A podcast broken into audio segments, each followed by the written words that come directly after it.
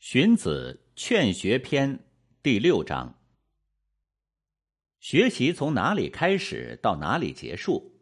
回答是：学习的顺序是从诵读诗书等经书开始，到阅读礼等典籍结束；学习的意义则是从做事开始，到成为圣人结束。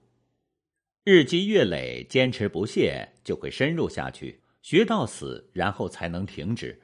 所以，学习的顺序是有终点的，但从学习的意义来说，一刻也不能停止。这样做就是人，不这样做就是禽兽。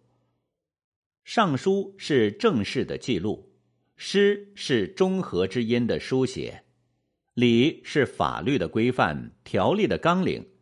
所以，学到礼就到头了，这就叫做道德的顶点。礼的恭敬接吻，乐的中正和谐，诗书的博大精深，春秋的微言大义，天地间的一切道理都寓于其中了。